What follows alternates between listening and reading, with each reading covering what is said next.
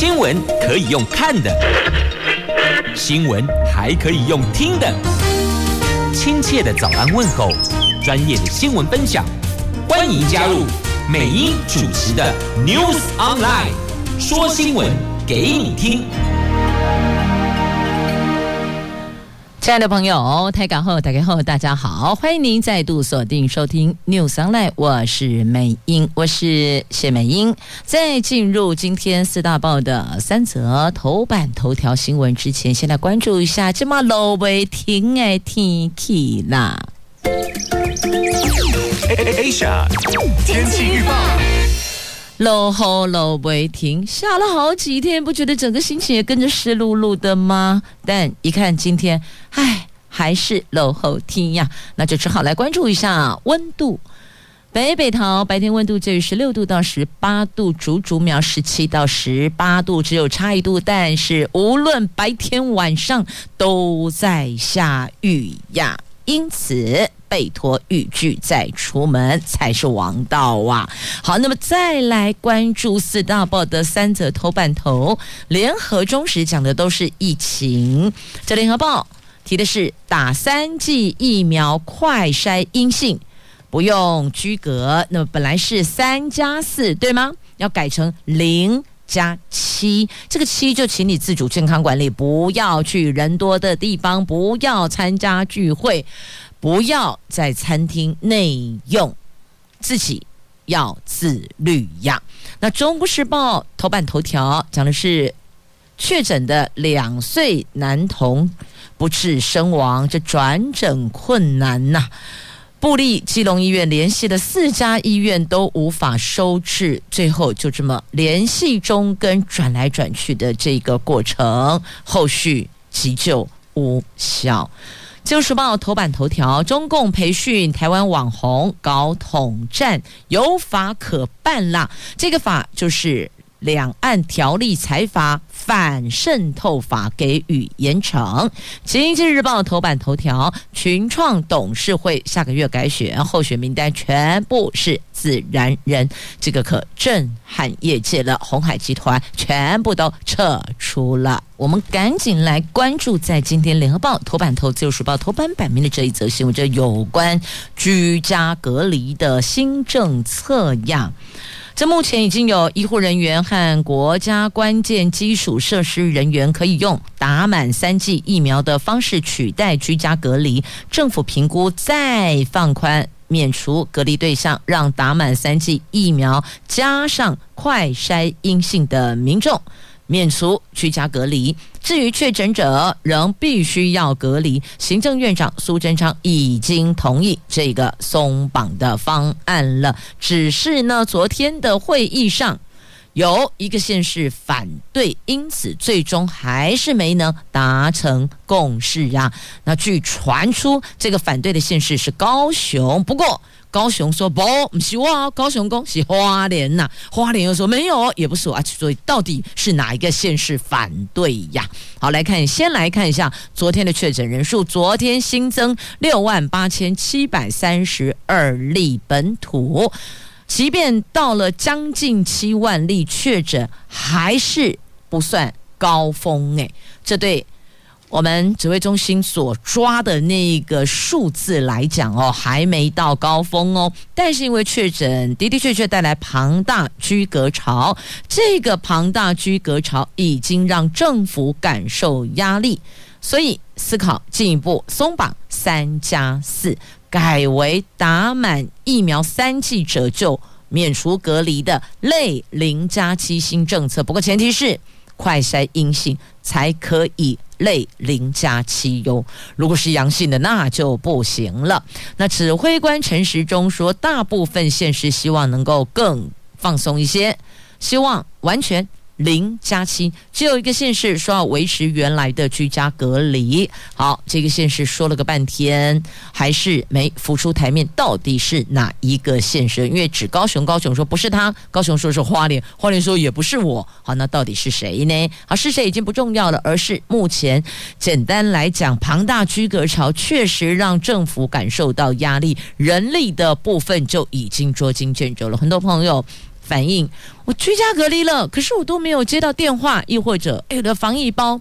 好，这个部分各县市的做法不一样，有是只给确诊者，有是确诊者加居家隔离者，有是只给居家隔离者。所以呢，各县市政府内容物不一样，发放的对象也有所不同。那么所谓的关怀电话，你想想看哦，如果以桃园来讲，一天确诊一万多，北北桃每天都破万，那以这个状况来看的话呢，确诊者就破万，那你想居家隔离者三加四有多少人呢？所以说每一个。都要接到关怀慰问的电话，确实有难度啦。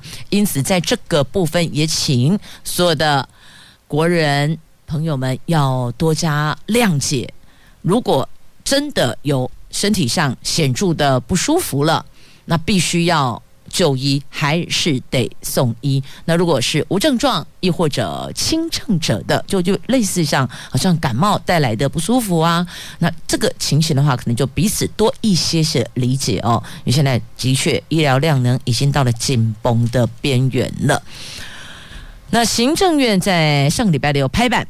松绑现行居家隔离三加四，确诊者同住家人是密切接触者，只要打满三剂疫苗，快筛阴性就免除隔离。为此，指挥中心昨天邀集的地方首长召开会议，但是最终没能达成共识呢。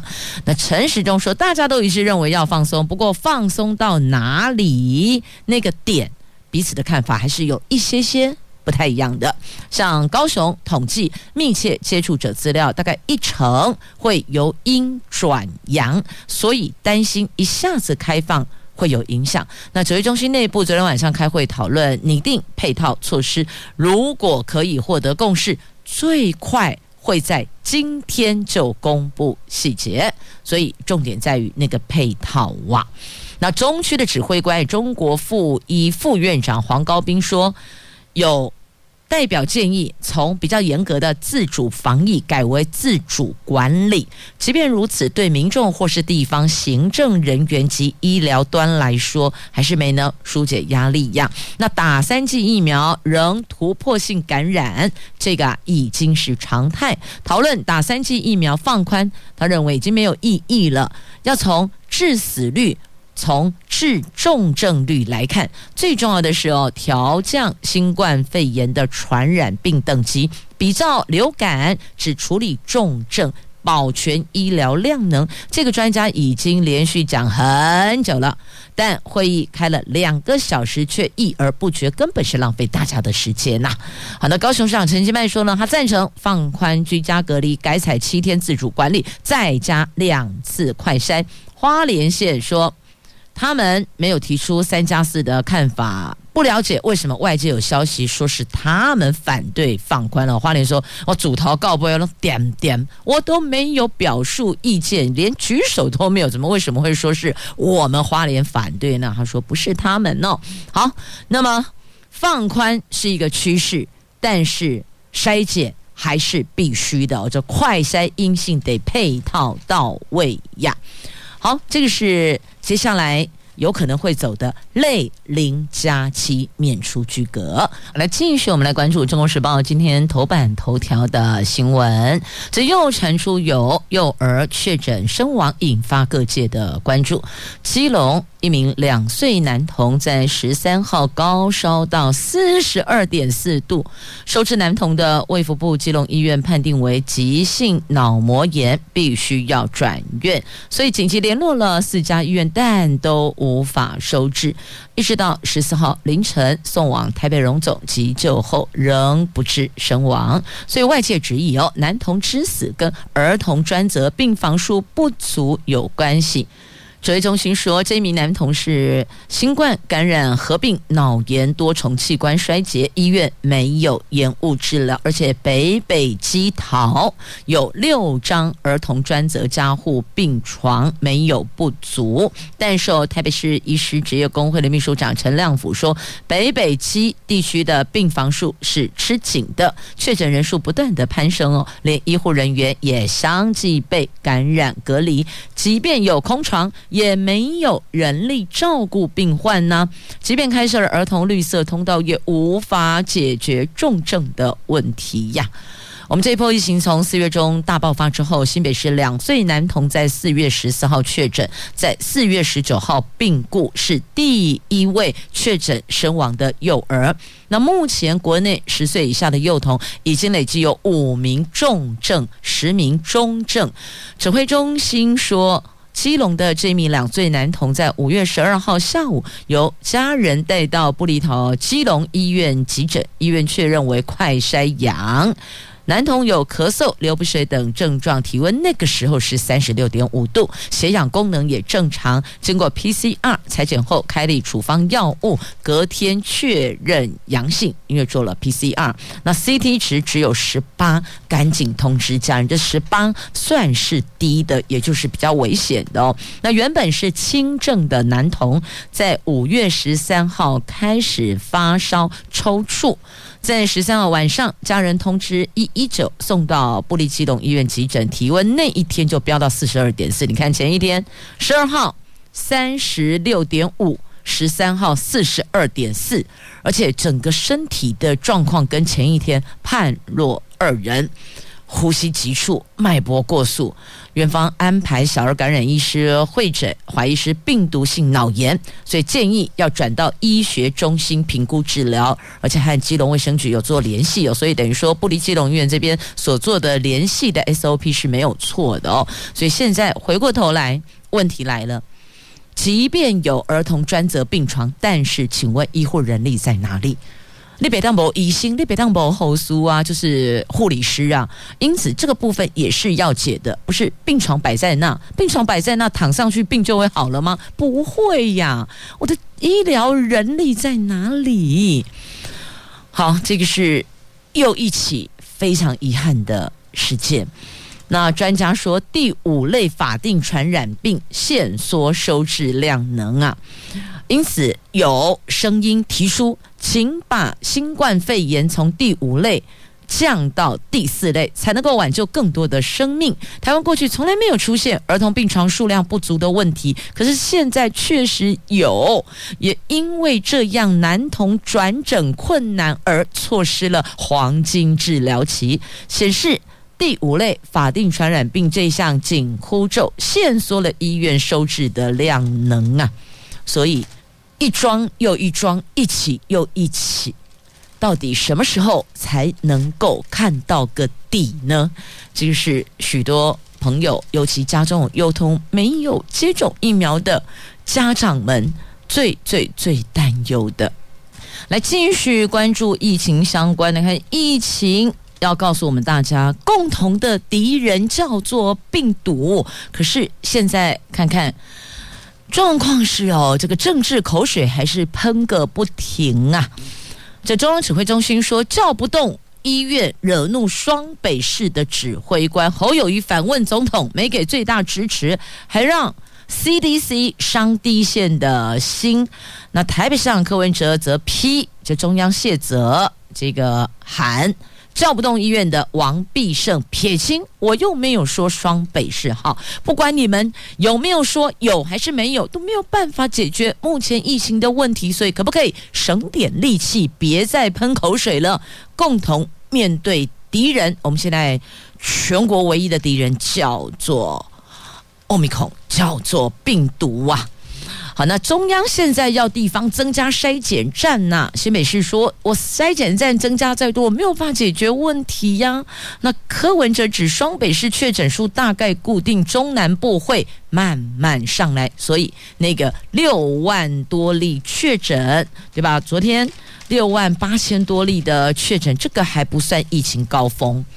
那双北大概数字。一万多，一万多，约略差不多是这个点了。只是中南部的确诊人数数字比较低，这个区块。他们会再往上走，所以疫情如果有亲朋好友住在中南部的，提醒他们哦，要懂得保护自己，保护自己，同时也就是保护他人呢。好，那么接着再来看一下，我们要怎么样保护会考学生呢？这个国中会考礼拜六要登场了，据说、传说、听说，有人说有考生不想补考，所以刻意盖牌，因此有老师忧心哦。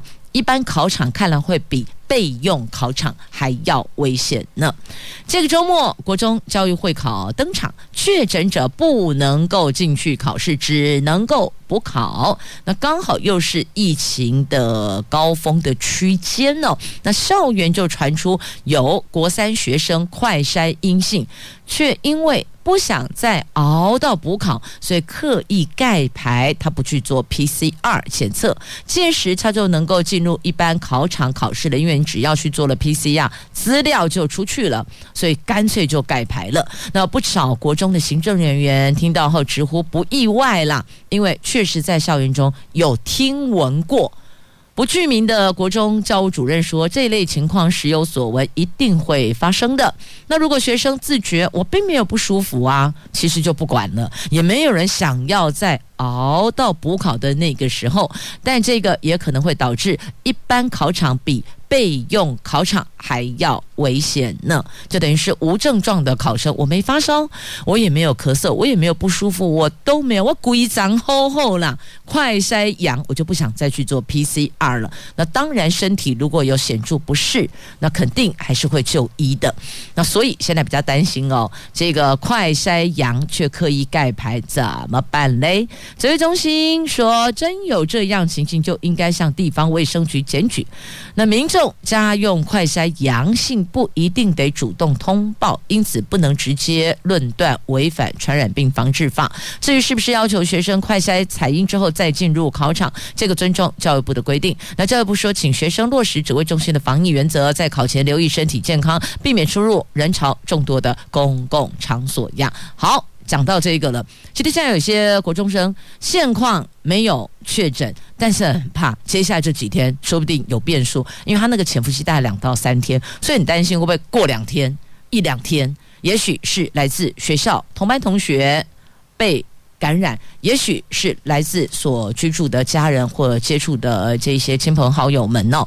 所以有一种声音传出来，让国三、高三在家远距上课来应应升学考试，确确实实有几个县市政府是这么做的，但也有部分考生疑似在家里被家人、被亲戚传染，影响考试。那所以什么状况都有啦，现在就是一团混乱呐。但确实，如果家中有考生的家长，也拜托您自律一点。这段时间就告诉自己，你就当在家里打扫家务也可以，或是休养生息也行。就担心因为过度活跃而让家里的考生带来了风险，所以这个部分也请家长多思考一下。好，那另外一块混乱的哦，就是这个学校停课的问题啦。有中学、小学停课两个礼拜。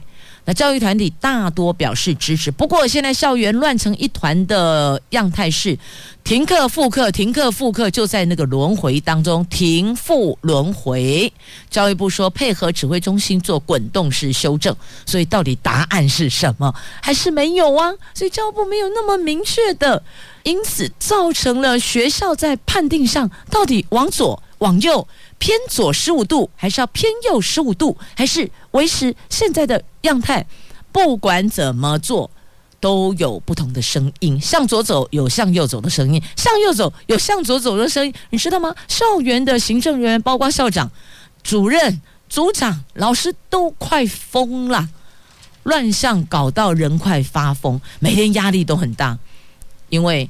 有家长也有一些担忧，这个我们都可以理解，同理心都能谅解。只是这样的一个忐忑，到底要到什么时候哇？校园疫情延烧，教育部已经放宽，大学可以直接远距教学，一直到这个学期结束。但是确诊人数最多的国小却没有比照哦。全国中小学校长协会评估，校园已经快要不堪负荷了。发函给教育部，建议国中会考之后全面停课两个星期，也就是五月二十三号到六月五号，调整为远距教学，来缓解教学现场乱象，让家长安心啊。那全国教师工总联合会的理事长侯俊良接获了不少教学现场的意见，停课的声量是比较大的，所以呼吁指挥中心应该评估暂停实体课程到五月底，亦或者到学期结束。国教行动联盟家长部的部长王汉阳也说，家长意见大多支持中小学全面远距，呼吁教育部能够统合规范。那那有的学校是国小国中混在一起，那校长就更。压力更大了，因为国小没打疫苗，国中至少打了两剂疫苗了，所以这个也是每一个学校一。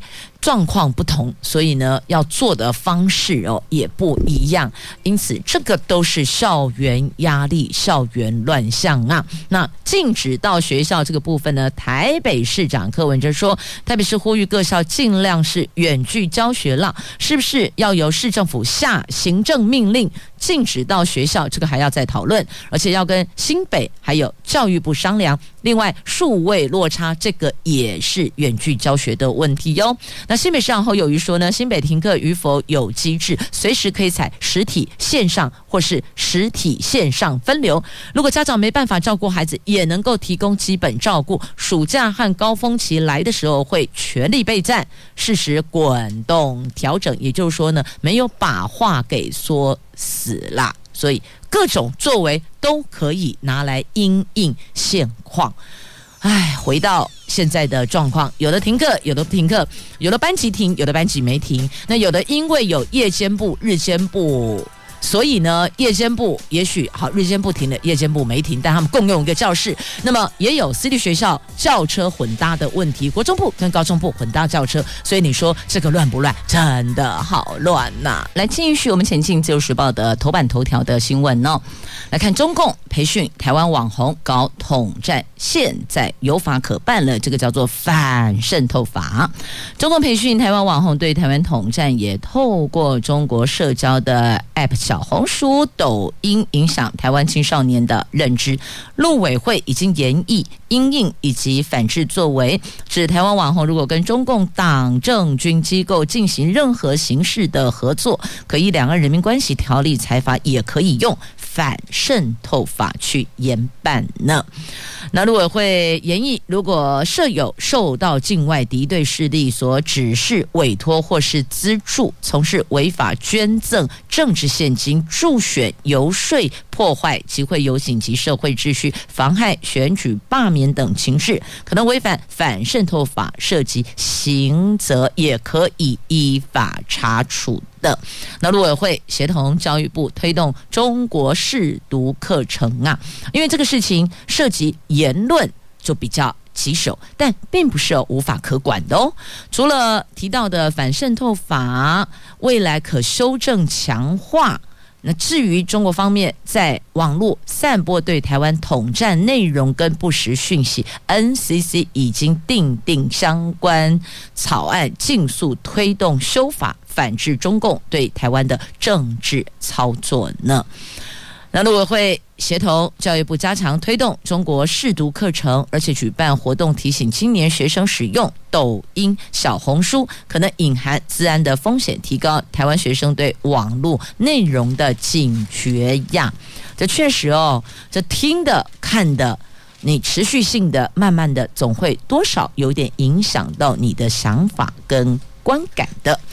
好，这搞认知作战，散布假讯息，中共扶持台湾网红乱台湾，所以你看，这个也是乱的。是啊，真的很混乱。呢继续再来看一下《经济日报》头版版面的财经新闻。哎呀，股市也是这样，没有很乱呐、只是一直很绿而已。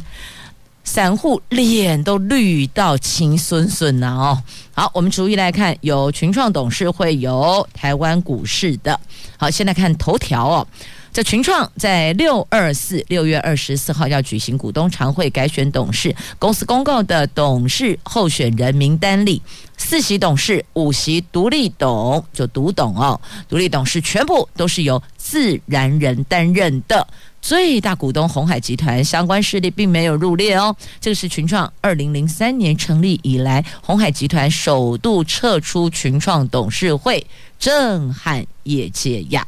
在群创还没上传今年股东会年报，那根据他们所揭露的去年的股东会年报，鸿海集团透过弘扬创投、鸿海、红准、好啊华准投资，还有创办人郭台铭共持有的群创将近百分之六点八的股权，是最大单一股东。群创成立以来，鸿海集团相关势力都在董事会，目前是透过弘扬创投掌握群创两席的董事，而接下来六月二十号要改选呢，可是并没有看到鸿海集团的影子，因此震撼业界呀。所以后续观察鸿海集团持有群创股票的动态。那面板景气低迷，这鸿海退出群创董事会后，未来群创的发展备受瞩目啊。这个是今天《经济日报》的头版头条的新闻。那么接着再来关注，同样在《经济日报》头版版面的台湾股市哦。这市场法人昨天指出了，台湾股市在短线跌升，融资余额大降，台积电等电子指标股跌无可跌，这三大利多发酵。短线行情将随同国际股市跌升反弹，蓄势收复一万六千点的大关。不过呢，法人也提醒，由于量能无法有效增温，因此不排除这次短弹将属于弱势反弹呐。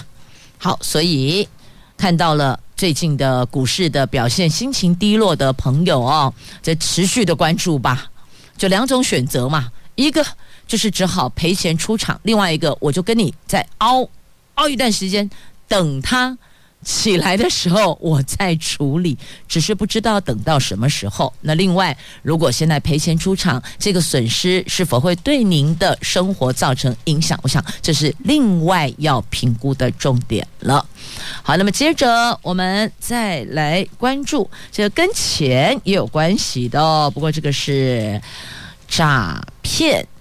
被骗了之后，你转过去变共犯，怎么会这样呢？这怎么说都不合逻辑呀！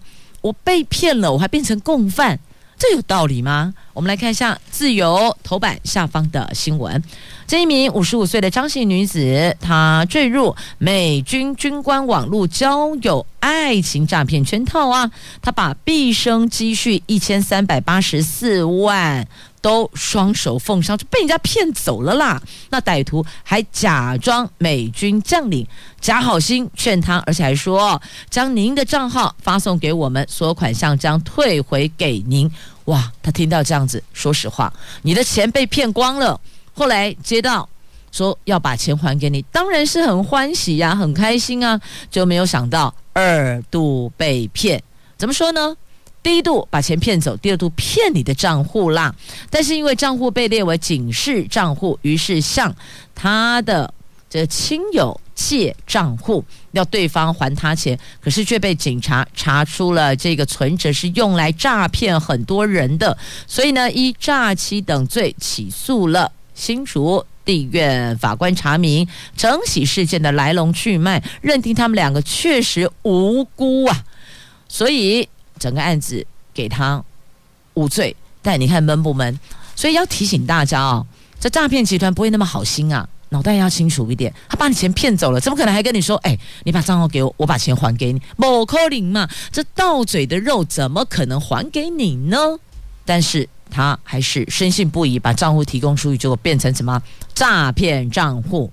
因此，他从被害人。变成了共犯，那因为自己的账户被列为警示户，不能够使用，所以还去借跟亲友借账户，结果连亲友都一起聊了来呀。本来两个都被判是共犯，那还好，法官就是明察秋毫啊，还他清白，不然你看。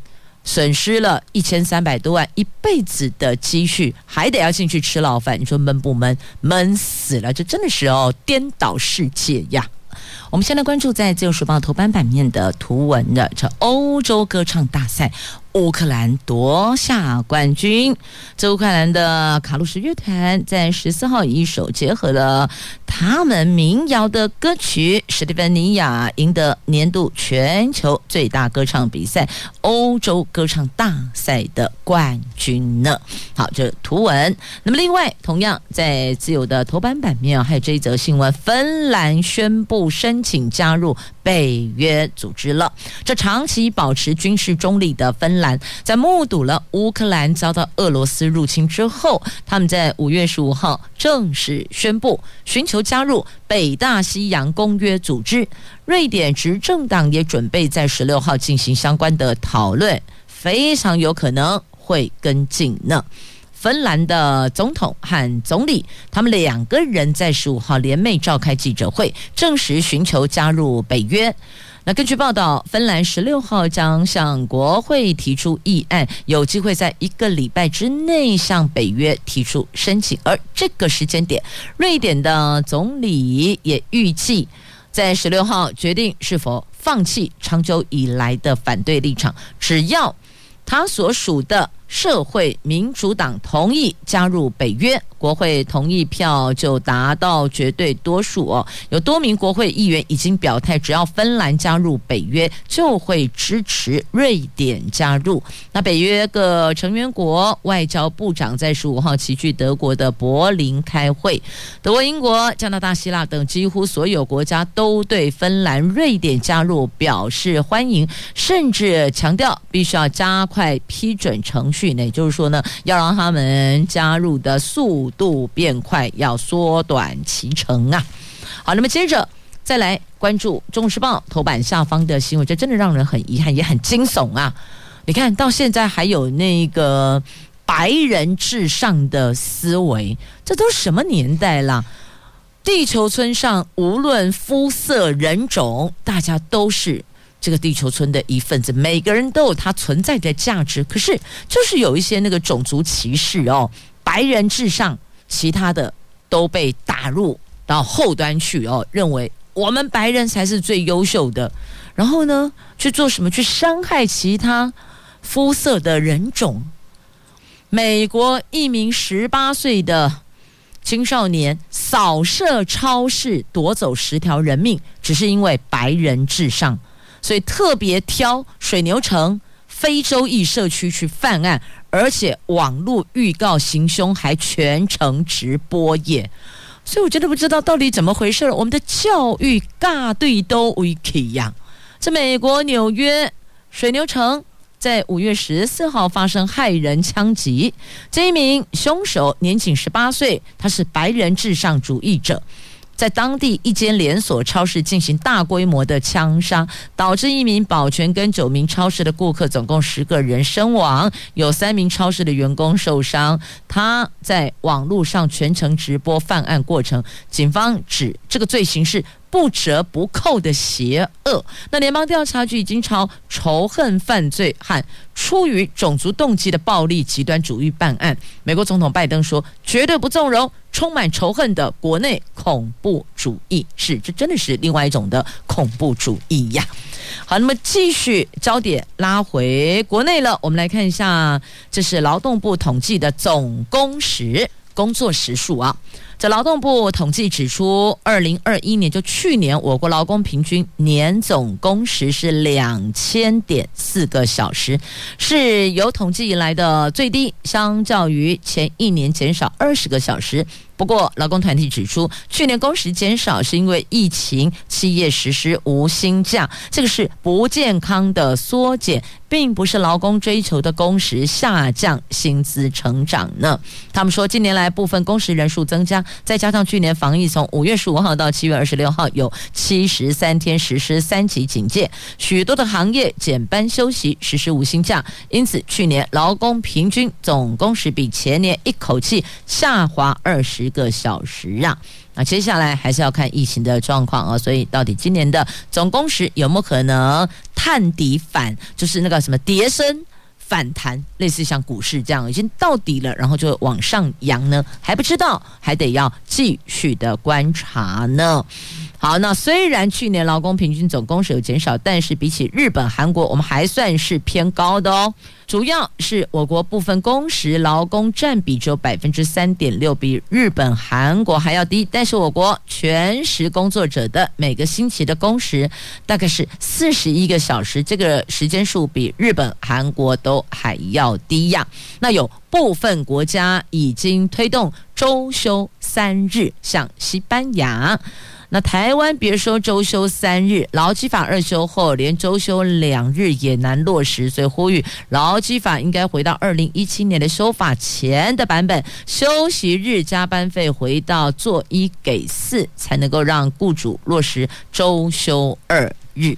哇，现在周休日看到周休三日了，有西班牙已经这么做了，这大概就是做法，可能就是上班两天休一天，再上班两天休两天，大概类似这样子哦。降低舒缓工作的压力，但是也要看哦，这样子做一个调整，对企业厂家有没有冲击影响？它的产能能不能交单呢、那再来这样的一个工作时数所带来的收入是否足以养家？这等于是劳工端要去思考的，所以呢，等于是业主端、劳工端两边都有要面对的问题呢。好，来看一下主角底加了，你有没有听过羊驼会爬上树？啊，羊驼爬上树，那好抠灵呢！我告诉你，那个时候黑冠麻鹭装的啦，哦，真是最佳超级灵演呐，临时演员哦，灵演。这民众在南投埔里镇的猪仔山社区文渊老树生态教育园区拍下了黑冠麻鹭母鸟跟幼鸟，它们哦鼓起羽毛伸长脖子的逗趣画面，结果有民众看了之后。他觉得，哎，这个壮脸草泥马的羊驼耶，笑称哦，这对母子是最佳的临时演员。哎，这看一下，还真的挺像的。您 Google 一下关键字哦，这羊驼爬上树就会跳出来照片了，真的有像啊。好，那么另外一则在今天《自由时报》头版版面的图文，来看一下哦，这个海中威尔刚底加啦，邀您来东北采藤壶。位于新北东北角海岸，最近在退潮的时候，看到有不少的民众穿着防滑钉鞋，拿着铁锤跟尖头起子，穿梭在礁岩小坡块，敲打一个个长得像小火山口的凸起物。原来啊，他们正在采集这个叫做藤壶。藤壶有两个封号哦，一个叫做穷人的龙虾。另外一个是海中的威尔刚啊，那么民众说，在端午节前夕，这个藤壶的肉质是最好的，你用水煮或是汆烫个五到十分钟就能端上桌，而且它的肉质像蟹肉一般的鲜甜，螃蟹的蟹哦，蟹肉一样鲜甜，是夏季限定的美味海鲜呢。所以就不管它口感如何，人家看到了。这个叫做穷人的龙虾，海中的威尔刚，我想大概就会被指名了吧。好，这在今天《旧时报》头版版面的图文，你也可以 Google 关键字，也可以查出来到底是虾米米呀，虾米叫藤壶啊？在都维，我看大接下来询问度最高的应该就是这个了啊。我们来看一下这个地方新闻呐、来看县市长选举。在苗栗的部分，蓝营传出要推徐志荣，但是呢，这议长钟东锦极力争取。钟议长说，如果胜算被开除党籍，也会拼到底。那么在桃园的部分，目前蓝营大概哦比较备受瞩目，就桃园还有苗栗的区块哦。那么桃园已经有两个人出来说要选，一个是吕玉玲，一个是罗志强。那再来还有之前。在市长民调第一的鲁明哲，他也松口了。之前都说啊，他浮选就好，浮选浮选浮选。现在说，如果党征召他，就会考虑。好，如果你看现在蓝营内部已经两个人说要选喽，那现在又一个说，如果党征召他，他就考虑。试问，目前国民党在桃园的部分最最。紧要的是什么？内部整合啦！在内部如果持续的分裂有歧见，就像之前坊间所传闻的，这对手只要派西瓜出来选就可以了。如果继续分裂下去，继续没有办法达成共识，团结一起，那恐怕派小玉就可以不用大颗的西瓜，修给啊得当出来算哪啦。因此，各政党都一样，不管蓝的、绿的、黑白花的，第一个首先要务应该是党内共识，再来。开门迎战，这个不是应该是一个正确的步骤吗？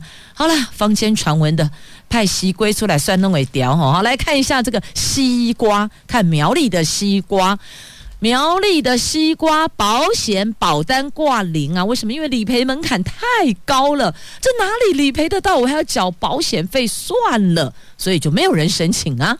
这苗栗县今年首度办理西瓜保险，但是申请保险件数到现在挂零，原来加零抵加啦。那于是呢，这有议员林宝珠就质疑哦，这个雨量必须达到一天降下两百零一毫米，达到豪雨等级才能启动理赔，标准这么高，农民是看有吃无啦，所以才不愿意申请啊。那对此，县政府也认同，所以县府说将争取农委会降低门槛。确实哦，所有的瓜果类的类似于这种保单保险，你要让农民觉得这个是一种保障，而不是我把钱缴出去了，可是完全没办法去分担我的风险。那你门槛这么高，那不太可能。那我干脆我为什么要缴这笔保险费呢？是吧？好，那接下来这一个呢？不是西瓜，他是一个非常优秀的孩子。我们来看叶幸启，他是我国参加第三十六届日本东京创新天才国际发明展传回捷报的台湾囡仔，爱个叫台湾之光，台湾之光啊！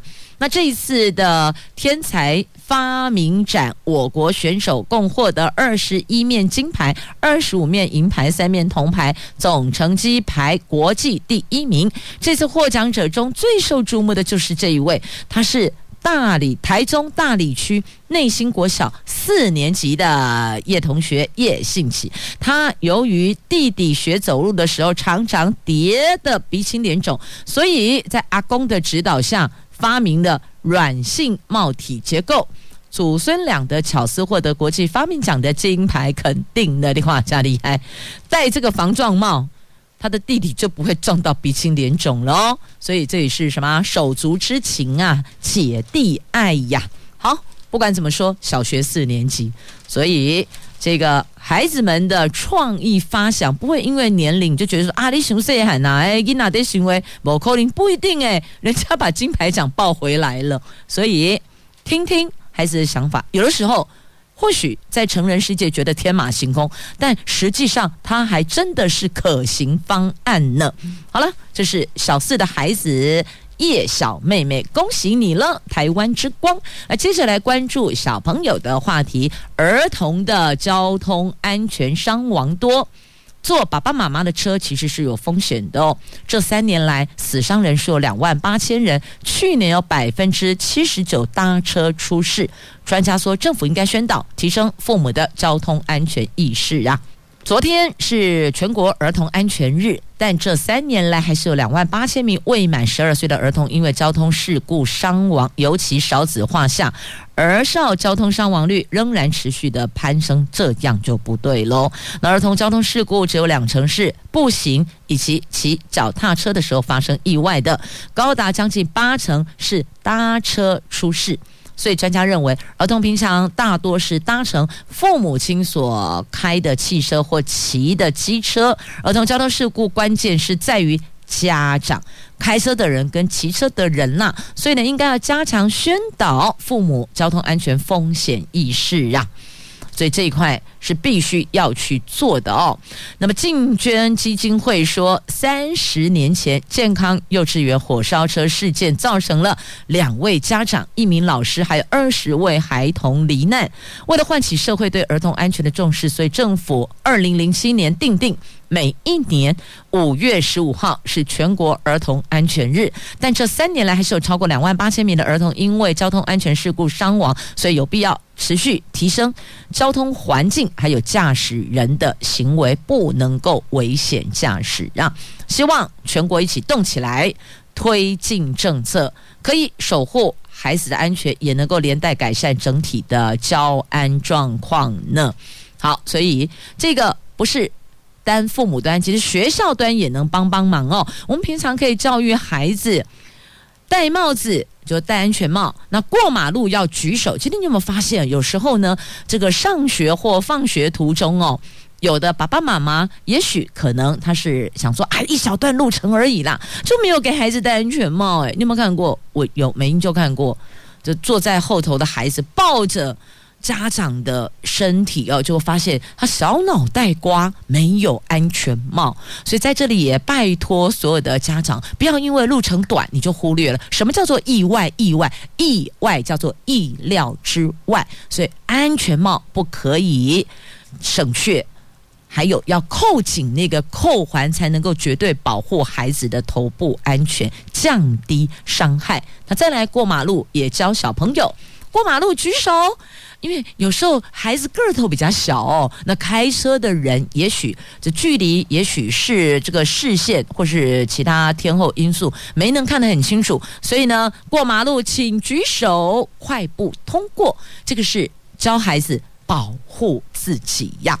好，再来关注天气，下坡梅雨，礼拜五报到不会吧？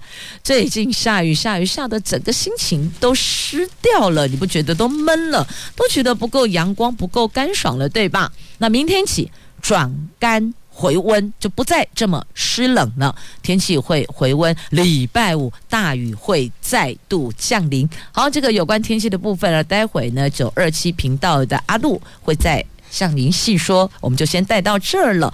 那接着呢，再来我们看到这绣球花季。加码赏金针花海，哇，这个叫买一送一吗？这复兴区的台七桃花源休闲农业区以及临近农场，现在正值绣球花开季节。市府农业局从七号到六月五号，五月七号到六月五号办理桃园绣球花季，但前两天假日降雨不停啊，影响民众出游的意愿。